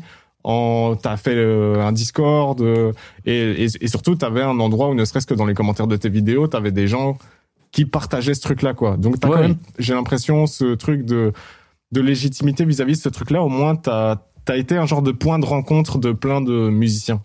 C'est eh, putain, c'est exactement ça. C'est, euh, je l'aurais pas dit mieux. C'est, euh, en fait, c'était mon, c'était mon but à la toute base hein, quand j'ai lancé ma, ma chaîne YouTube, euh, qui est un peu à l'arrêt maintenant. C'était, euh, j'avais, j'avais pas de potes qui faisaient du son, moi. Tu vois. Donc, Ouais. je cherchais des gens avec qui, enfin, je me disais, vas-y, ça veut dire, ça veut dire qu'il y a pas grand monde qui s'intéresse à ça. Donc, si je fais ça, déjà, je vais être un peu tout seul. C'est vrai qu'à l'époque, il y avait pas grand monde qui s'intéressait vraiment au beatmaking, tu vois. Ouais. Je me dis, si je fais ça, peut-être ça va me permettre un peu de, de fédérer entre guillemets des gens qui aiment bien, euh, bah, qui aiment bien le monde du sampling. Moi, c'est surtout le sampling à la base. Et donc, Ouais. je samplais des trucs de geek parce que je me disais, YouTube, c'est un univers geek. Donc, pour amener les gens euh, à s'intéresser euh, au sampling, machin, etc., je vais sampler des trucs de geek. Ça me donnera un peu Ouais. d'exposition. Donc, c'était des, des animés et des jeux vidéo. Ouais. Ça me donnait Il y un peu d'exposition. euh, ouais. J'ai oublié comment il s'appelle ce jeu, mais celui qui te sert euh, de PP sur euh, N64 Kiddos. Ah, ça, c'est euh, Conker's Bad Fur Day. Ouais, ouais, ça, ça, il a l'air incroyable ce jeu. Je le voulais trop, je l'ai Phénoménal. jamais eu, mais il a l'air incroyable. Phénoménal. Mais lui, je l'ai pas samplé. Pour le Non, coup. jamais? Non, jamais. Celui-là, je l'ai jamais samplé. Non. Mais euh, ouais, moi, je suis, je suis- j'aime beaucoup ce, ce monde-là de manière, le monde du jeu vidéo. Mais bref. Et donc, en fait, à la base, je voulais juste faire en sorte que des gens s'intéressent au sampling et comprennent ce que c'est, parce que j'ai l'impression que c'était pas trop répandu. Ouais. En utilisant bah, des, bah, des jeux vidéo et des, euh, et des animés, parce que à cette époque-là, même encore maintenant, YouTube, c'était rempli de ça. Ah, Et je me disais, vas-y, on va ramener ça comme ça. euh, Ça peut intéresser les gens. Et puis, en fait, petit à petit, il y a des gens qui se sont intéressés. Mais euh, à l'époque, le souci, c'est que j'étais flingué de ouf en prod, tu vois. Je puais la merde. Mais fort, hein. Et, euh, et donc, euh, ça m'a créé une image un peu particulière, je pense, aussi, à ce moment-là. Mais Bah, petit à petit, il que y a des tu gens... regardes ça maintenant avec ton avec ton œil de maintenant parce que d'office t'as progressé, mais euh, je veux dire pour euh, n'importe quelle personne qui déjà, enfin soit qui débute, soit qui genre il y a des gens comme moi je me considère comme ça, c'est des gens qui ont un un parcours à trous, tu vois, qui ont comme beaucoup d'autodidactes en fait, tu vois, qui ont genre euh, certaines connaissances qui sont assez poussées dans un truc et puis dans les autres ils ont totalement des trous, donc on, on- tu peux pas vraiment faire une espèce de hiérarchie comme ça de dire euh, un type est soit claqué soit euh, soit fort genre euh, Mhm. t'es claqué dans certains trucs t'es fort dans certains d'autres et puis après t'essayes de combler tes trous et tout ça Ouais, ouais, ouais, bah, je pense qu'on a un peu le même parcours, toi et moi. Euh, par exemple, moi, au tout début, je m'intéressais quasiment que à tout l'aspect composition brute, parce qu'à la base, tu sais, je suis un peu, bah, j'aime la musique, tu vois, j'en écoute beaucoup, et je mets bien faire un peu de clavier, de la guitare, machin et tout. Donc, je Ouais. m'intéressais qu'à ça, et pour moi, tous les aspects mix, sound design venaient clairement en- au second plan, voire Ouais, même pas spécialement utiles, tu vois. Ouais. Et en fait, c'est après coup que je me suis rendu compte que ça fait la moitié du son, ouais c'est sûr au moins. c'est ouf d'avoir mis aussi longtemps enfin pour ma part tu vois d'avoir mis aussi longtemps à le réaliser moi il m'a fallu facile 5 6 ans de son avant de commencer à m'intéresser au vraiment au sound design et à ce que ça ce que ça procure comme sensation et pas opposer ça à Enfin, je sais pas comment dire, à pouvoir reconnaître que des trucs sont cool, même s'il n'y a pas beaucoup d'accords ou si euh, l'harmonie est pas spécialement riche et tout ça, tu vois. Grave. Un son, tu vois, qui te, qui te rentre dans la tête, qui te marque ou des trucs comme ça? Est-ce qu'il n'y a pas une question aussi de culture? C'est par exemple, tu vois, euh, je sais pas, moi, moi, en tant que guitariste, et Pandrés, t'as été guitariste aussi, enfin tu l'es toujours d'ailleurs, j'ai j'ai quand même toujours été marqué, par le côté aussi live de la musique, euh, par une approche différente, moins marquée par le sound design justement, et je pense que, enfin, tu vois, je pense avoir les deux cultures, après je fais beaucoup moins de prod que vous, etc., mais, mais je pense aussi, tu vois, ça nous influence, ça, euh, ce qu'on a écouté longtemps, ce qu'on a aimé, et, et notamment l'approche aussi, pourquoi pas plus live de la musique qui peut exister aussi, je sais pas, Pandrés, tu vois, si toi ça a été ton truc un peu, c'était un peu tourné, c'était un peu joué en, extérieur. Euh. Ah oui, beaucoup, ouais. J'ai commencé comme ça, en faisant, hmm. en faisant étant guitariste soliste dans d'horribles groupes de punk et de. Euh, C'est pas gentil pour eux, ça. Non, mais j'étais leader, hein, donc j'ai ah, j'étais parce que je chantais. Hein, quel enfer. Allez, ah, c'était catastrophique. Faut demander à Internet de retrouver ça. Non, c'est pas sur Internet. C'est c'est c'est pas sur Internet. Tant mieux. Mais ouais, c'était catastrophique. Mais oui, euh, euh, grave. C'est exactement ce que tu dis. Hein. C'est c'est une question de background. En fait, moi, j'ai commencé à, à, kiffer la musique. J'écoutais que du rap jusqu'à peut-être mes 12-13 ans. Puis après, j'ai j'ai eu une gratte et euh, je me suis mis à faire que de la gratte. Et à ce moment-là, j'ai commencé à me dire oui mais en fait euh, la musique faut jouer avec des instruments euh, voilà. Euh, tu vois machin tu sais comme comme un comme un petit enculé tu vois, pardon comme un gros con. Et et jusqu'à peut-être mes 16 17 ans où là j'ai commencé à me réintéresser au rap et je me suis acheté une MPC et en fait là je me suis rendu compte que non en fait c'est pas si simple. En fait tout l'aspect tout l'aspect production programmation machin ça peut être compliqué voire plus.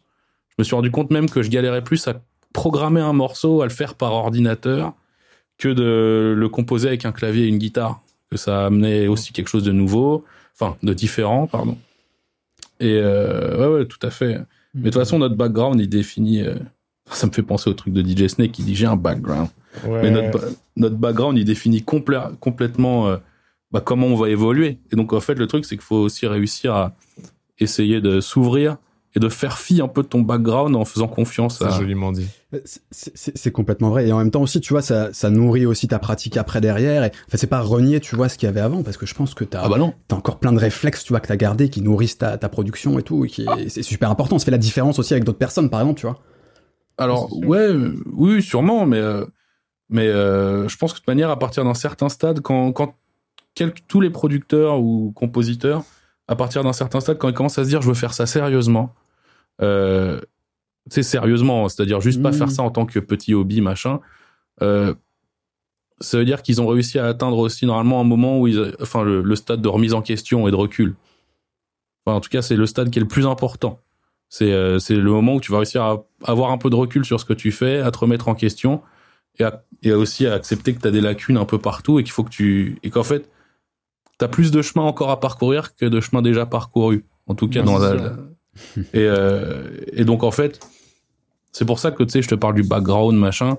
tu sais, je connais des gars qui savent pas du tout faire de son, euh, pardon, de son, qui savent pas du tout euh, faire de clavier ou de guitare, mais qui ont, par contre, des, euh, qui font des compositions phénoménales, tu vois.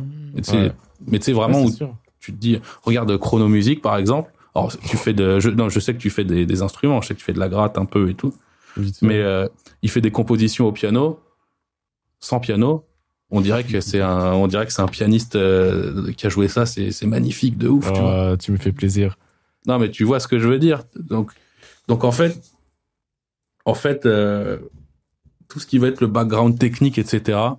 Tu peux euh, facilement en faire fi, mais il faut juste avoir des, passer du temps dessus, être patient et être curieux, quoi. Mmh. Ouais, la curiosité, c'est, c'est la base de tout, je pense. Hein. C'est si t'as pas l'impression quand tu regardes vers demain que que genre il te reste encore full full full full truc à apprendre et tout ça, je je vois pas l'intérêt de faire de la musique en fait si euh, si c'est pas pour euh, je sais pas te plonger dans l'infini des trucs que tu vas pouvoir apprendre dedans quoi, tu vois ce que je veux dire? Sinon si tu veux apprendre un truc que tu pourras un jour avoir appris, ben faut faire autre chose. Oui, bah clairement. Mais c'est aussi c'est ça qui est le plus excitant, je trouve. Le fait de se rendre compte qu'il y a tellement de trucs que tu sais pas faire ou que tu fais mal. C'est tellement excitant. plus cool, je trouve. C'est quand tu écoutes un truc et que tu dis attends putain, pour savoir faire ce genre de truc ou pour comprendre ce genre de truc, il va me falloir encore 15 ans et tu vois, tu as cette hmm. espèce de mélange entre la frustration et l'excitation de dire putain, vas-y euh, en vrai, il y a moyen. Et enfin, je sais pas, c'est Bah, c'est ça cette- qui est cool. C'est cette fameuse courbe, vous connaissez le truc, il y a euh, en abscisse et en ordonnée, tu vois, t'as genre euh, euh, ce que je sais et, euh, et tu vois genre euh, est-ce que le, la sensation que j'ai de maîtriser le sujet. Et en fait, et, Ouais. et plus tu apprends de choses, moins tu as la sensation de maîtriser le sujet. Justement, en fait, tu vois quand Oui. quand, quand, quand T'as juste ouvert un peu la porte, tu dis ah je comprends plein de choses, je maîtrise etc. Puis en fait plus tu vas loin, plus tu vas loin, plus tu dis mais en fait je connais rien, tu vois. Et c'est exactement ce dont vous parlez en fait. C'est que Ouais, ouais. un champ de possibilités s'ouvre au fur et à mesure que tu dis que tu que, que approfondis le truc. euh. Ouais, clairement. ça. clairement, clairement. Là, je, je me revois il y a, je sais pas, 10 ans. Et tu sais, quand j'ai un peu commencé, tu sais que je faisais déjà de la guitare pas, un, peu- un peu bien, tu vois, machin. Et euh, j'ai commencé à faire un peu de son sur Cubase et je faisais du prog, un peu Pink Floyd-esque et tout ça. Et genre, euh, j'avais l'impression d'être vraiment très chaud. Mais vraiment. hein. je me disais, putain, mais je suis trop chaud. Comment ça se fait que je perce pas? Je me rappelle, je balançais mes sons sur des forums de Pink Floyd et tout. Et en, en me disant, ils vont forcément kiffer, c'est sûr. Alors, et bien sûr, soit ils répondaient pas les gens, soit ils disaient que c'était nul à chier, tu vois. Et je me disais, c'est juste qu'ils comprennent pas, tu vois. Et euh, alors qu'en fait, maintenant, c'est euh, l'inverse total, tu vois. C'est euh, alors je pense pas non plus avoir un niveau d'en- d'enculé, hein, je dis pas ça, mais euh, mais euh, maintenant que j'ai beaucoup plus de recul sur ce que je fais, euh, je suis aussi plein de doutes. Dès que, je, dès que je vais envoyer un son à des poteaux qui font du son et que je sais très fort, etc. Je sais qu'ils vont me flinguer, tu vois. Et je suis surpris maintenant quand ils me disent que c'est bien. Ah ouais. Tu vois, tu vois euh, où je veux en venir. Maintenant, je suis surpris quand on me dit que c'est bien. Alors, ça dépend qui. Tu vois, quand Oui, c'est des, voilà. quand c'est des euh, abonnés, etc. Je déteste ce mot. Je sais pas comment. Les gens qui écoutent ma musique, Tes, Voilà. auditeurs, qui me disent que c'est bien. Ton public. À la limite, je suis. Ouais, le public, oui, oui, c'est bien. Qui me disent que c'est bien. Euh, bon, je suis, je suis pas surpris parce qu'ils ils connaissent déjà ce que je fais et puis ils aiment bien ce que je fais. Mais quand c'est d'autres collègues, tu vois, d'autres gens qui font euh, comme je, qui font comme moi, maintenant ça me surprend. Tu vois, je suis content quand on me dit que c'est bien.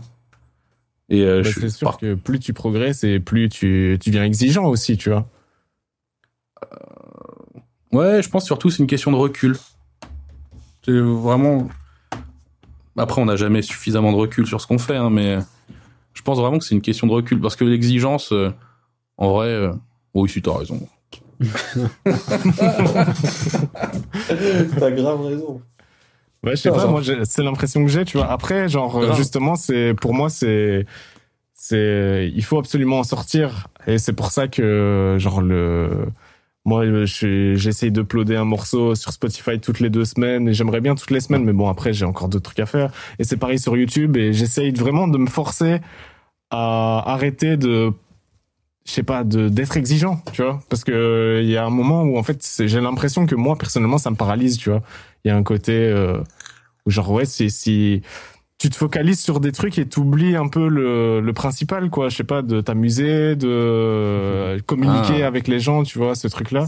Et euh, bon, très vite, je peux me retrouver focus à genre, euh, j'ai envie de faire un truc et puis je me retrouve à dire, attends, je vais régler un détail et puis en fait, je vais passer trois mois sur le son et puis après, je l'aime plus et puis je le jette à la poubelle et puis tu vois. Et genre, Ce que, c'est... ce que tu dis, ça me fait penser à une interview que j'ai lu récemment, enfin que j'ai vu récemment de Albert Dupontel, vous voyez l'acteur, aussi réalisateur, et, euh, et il parlait du, du taf qu'il avait fait avec Gaspard Noé, notamment sur euh, Irréversible. Et en gros, il racontait sa rencontre avec euh, Gaspard Noé, et il disait qu'il avait été marqué par un truc, c'est que il considérait que c'était un type extrêmement intelligent, Gaspard Noé, mais qui avait conscience que son intelligence pouvait être un frein aussi. Il pouvait lui mettre des barrières et que ça fait qu'il joue régulièrement. Il se mettait, il se forçait à être dans l'instinct, dans le moment, à tout de suite faire les choses et, gagner, tu vois, cette euh, voilà, cette, tu vois, en intensité comme ça d'un coup et, et- et mettre de côté ce qui peut devenir un frein, qui, qui à la fois nourri à des moments. Tu vois, c'est utile aussi de, se poser, de réfléchir, etc. Mais voilà, Dupontel avait été marqué par ça chez chez Noé. Ça me, ça me fait penser un peu à ce qu'on raconte là aussi, quoi. Oui, oui, t'as, euh, tu sais, ça fait bien écho à ce que dit Chronomusique. Mais oui, c'est savoir réussir à faire à faire tomber cette petite barrière. Donc, c'est mieux quand tu le fais sans drogue, bien sûr. Mais euh, faire tomber cette petite barrière, euh, tu sais, qui dit non, mais ça, ça va peut-être pas ouf, ça- qui t'empêche de tenter. Ouais. Ouais, c'est ça. euh, je pense que juste, euh, mais c'est, pour moi, une des manières de le faire sans drogue, car je suis extrêmement clean. Venez chez moi, prenez mon pipi, vous verrez. Euh, ben, je pense simplement se mettre des deadlines régulières et dire, euh, ben, je fais juste un son toutes les semaines et il y a un truc qui sort et quoi qu'il arrive, ça sort. Mhm. Euh, je pense que ça oblige aussi. euh, je, je sais plus qui disait ça, mais euh, quelqu'un de très connu et légitime sûrement, qui disait, euh, en gros, il n'y a pas plus, il y a pas mieux pour l'inspiration qu'une deadline. Et euh, moi, j'ai l'impression que ce truc-là aussi, c'est, Même quand je fais des commandes et tout, tu vois, je fais de la musique sur mesure et genre, je me mets toujours euh, dessus à la fin. Mais au-delà même de la deadline, c'est la, la contrainte. On sait tous, Ouais. même en tant que musicien, t'apprends Ouais, ça voilà. très vite que la contrainte est essentielle pour, pour voilà, tu vois, euh, mobiliser des ressources qui sortent, tu vois, un peu, un peu du, un peu du lot, quoi, et dire, bah vas-y, là, Ouais. j'ai pas le choix, comment je me démerde, quoi. Ouais, C'est essentiel. Éviter aussi le syndrome de la page blanche, parce que t'as aussi tout ce côté, genre, quand t'as encore rien fait, t'as l'infini, tu, devant toi, tu peux faire absolument tout ce que tu veux, et du coup, tu dois faire des choix et donc abandonner tous, tous les autres trucs, tu vois. Donc il y a quelque Mhm. chose comme ça qui peut être très paralysant. Dès que t'as un, un canevas, comme t'aimes bien, euh, Salman, genre, ben, directement dedans, c'est plus facile pour toi de, de t'exprimer, quoi. Genre, tu, tu peux déjà te délester d'un d'un certain truc. Je suis entièrement d'accord. Je marche que comme ça aussi. ouais. Enfin, quand je dois faire des trucs qui sortent de ce que je fais habituellement, c'est que sous la contrainte que je le fais le mieux. Alors, Tu sais, il y a eu, tu vois, qui c'est Ghost Killer Track? Ouais. Ouais, il a or- organisé un tournoi là en- pendant la quarantaine, un tournoi de beatmaker. Il y avait Ouais, j'ai vu passer, j'ai pas, j'ai la haine, j'ai pas pu regarder. sur le mais- web, c'est ça, sur, sur YouTube ou enfin en vidéo. C'était sur Insta en fait. sur Insta, C'était ok. genre tous les jours, tous les jours il y avait un duel, mais il y avait 64 beatmakers Et que des pointures. hein. Il y avait vraiment, il y avait Vladimir Cauchemar, euh, il y avait euh, Cash Money IP, il y avait euh, Junior à la prod, Sizi, Tomion de Track, etc. Enfin, que des gros gros blazes. Et puis il y avait moi. Il m'avait demandé de participer. Et, euh, et en fait, j'ai dit ouais, mais moi je fais pas des, des tracks de battle. Tu vois, tu c'est les, les tracks de battle, c'est énervé, tu sais, les battles de beatmaker. Ouais. Moi, c'est rare que je fasse des trucs. Donc ça m'a forcé pendant, euh, ça a duré un petit moment parce que je suis arrivé euh, jusqu'en demi-finale. Donc genre, euh, ça m'a forcé à faire que des trucs, de me sortir de ma zone de confort, mais genre des fois, genre parce qu'il fallait balancer trois tracks par passage, tu vois. Ouais. Et euh, putain, euh, des trucs pas sortis. Donc j'étais un peu dans la dans la merde, tu vois. Donc en fait, il y a eu des moments où il fallait que je fasse. Je me disais putain, j'ai demain mon duel contre, euh, je sais pas, Ryan Beats. J'avais un duel à un moment, j'avais rien de prêt. J'ai dû faire les trois tracks en une nuit. Ouais. Donc trois drops et techniques, tu sais, parce que c'est un battle.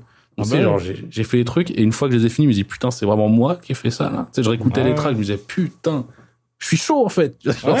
Ouais, c'est vrai, une fois que t'es sous pression et tout, c'est là que tu, enfin, ça dépend des gens, tu vois. Il y a des gens que ça peut paralyser, mais j'ai l'impression que si toi t'arrives à, enfin, t'apprends à faire du judo à cette pression-là, c'est là que tu sors tes meilleurs trucs, tu vois. Hmm. Exactement.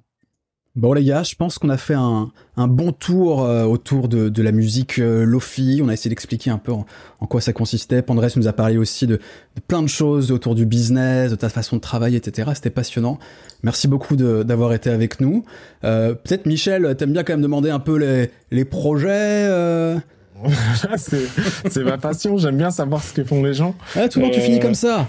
Ouais, mais j'aime bien. Le futur m'intéresse et le futur de notre invité en particulier. Donc, euh, Pandrez, quels sont tes projets à venir là?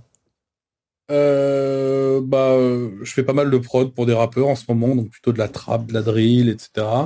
On a ouvert un studio dans Paris avec euh, deux collègues, Jisan et, et Pectaz, donc euh, on travaille à ça en ce moment. Puis j'ai un EP qui arrive en mars avec Chilco, sûrement, euh, pas mal de petites tracks qui sortent euh, dans des albums de copains, quelques singles, quelques compiles. Pas mal de petites choses, voilà. Donc c'est cool, ça, ça se passe. Et t'envisages pas un petit retour sur YouTube euh Ah, alors, ça, en fait, on n'était pas censé en parler, mais euh, en fait, j'ai prévu, on t'es peut-être pas au courant, mais j'ai prévu de faire, de faire une, une vidéo avec toi, bien sûr. Ah Eh ben, je suis très, très partant, très partant. Mais sur ta chaîne YouTube, voilà. Ah oui, mais c'est là, c'est ma, c'est ma poubelle personnelle. Voilà, parfait. J'adore la poubelle des autres. Voilà.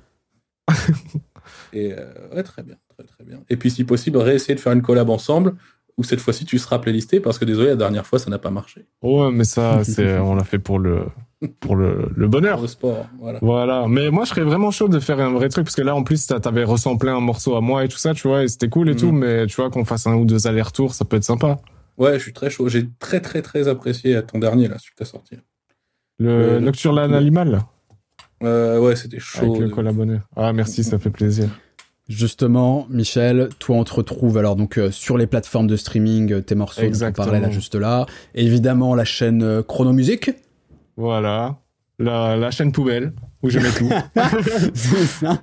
Et, euh, et ben, avec euh, toujours régulièrement plein de vidéos. Là, c'est vrai que les collabs abonnés, c'est cool en ce moment. Les collabs abonnés, où tu, tu, tu, tu demandes aux gens comme ça d'envoyer du son et tu leur travailles derrière et tu essayes voilà, de, faire une petite collab. Ouais, voilà, des petits multipistes. Et puis après, moi, j'avance sur le morceau, je leur envoie une, euh, une proposition. Euh, souvent, j'essaie de tirer le morceau un peu vers ailleurs. Je leur envoie une proposition. Je me dis que ça peut plus les inspirer que le truc dans lequel ils étaient déjà bloqués à la base. Et puis, euh, et puis même moi, j'aime bien euh, faire euh, des trucs différents avec le matériau de base que j'ai. Et puis euh, après, on termine euh, le morceau ensemble. Et puis on upload ça sur les plateformes de streaming. On fait 50-50 Mhm. sur les royautés.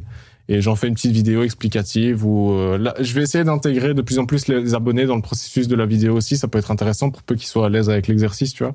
Mais euh, voilà, ça c'est le projet, je crois, le plus sympa que j'ai à faire en ce moment, tu vois, euh, parce que c'est c'est cool, on échange avec les gens et tout. Collabonner 4 dans deux ou trois semaines.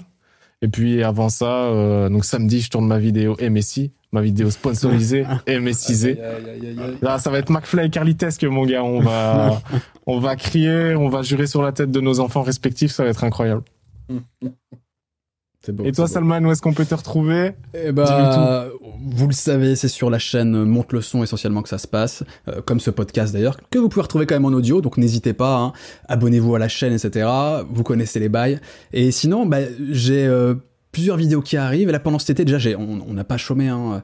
On a, il y a eu plusieurs trucs qui ont été publiés, notamment deux épisodes euh, consacrés aux revenus dans le streaming. Comment ça fonctionne? Quels sont les différents types de contrats, les différents intermédiaires? Comment l'argent se répartit? Combien gagnent les artistes à chaque écoute, etc. Toutes ces questions qui sont essentielles aujourd'hui, euh, notamment quand on veut se lancer dans une carrière. Et ben là, c'est un beau panorama en, deux épisodes pour essayer de comprendre ça. Euh, Il y a là un épisode qui sera probablement sorti euh, lorsque le, le podcast euh, sera out, consacré à la musique euh, et les plantes. Est-ce que la musique fait pousser les plantes? La Il y a une relation ancienne en réalité entre musique et plantes. On imagine notamment que en faisant des chants, etc., on peut faire pousser.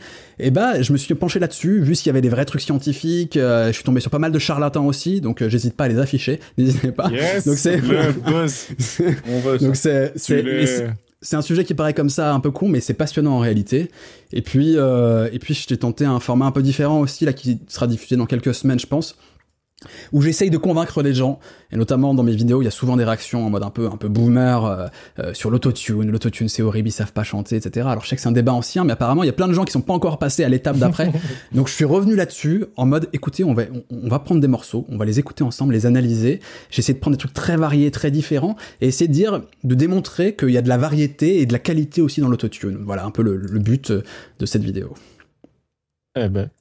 Et ben voilà, quel, quel programme, quel programme. Ouais, oui. Quel programme En tout cas, en ce qui concerne le programme de Dans le Tempo, c'est le retour dans un mois. Vous le savez, on est là tous les mois. On a commencé là à penser à des sujets, à des invités. On a commencé même à lancer des invitations. On essaye de vous préparer plein de trucs euh, excellents, de grande qualité sur toute l'année. On, on va parler de plein de sujets différents, ça va être passionnant. Michel, j'ai hâte. On se retrouve dans un mois. Pandrez, merci. À bientôt tout Merci le à monde. vous. Un Ciao. grand merci à vous. Je vous ai pas Yes. remercié. Merci. À- reste un Merci à toi, ça fait plaisir. plaisir. Yes.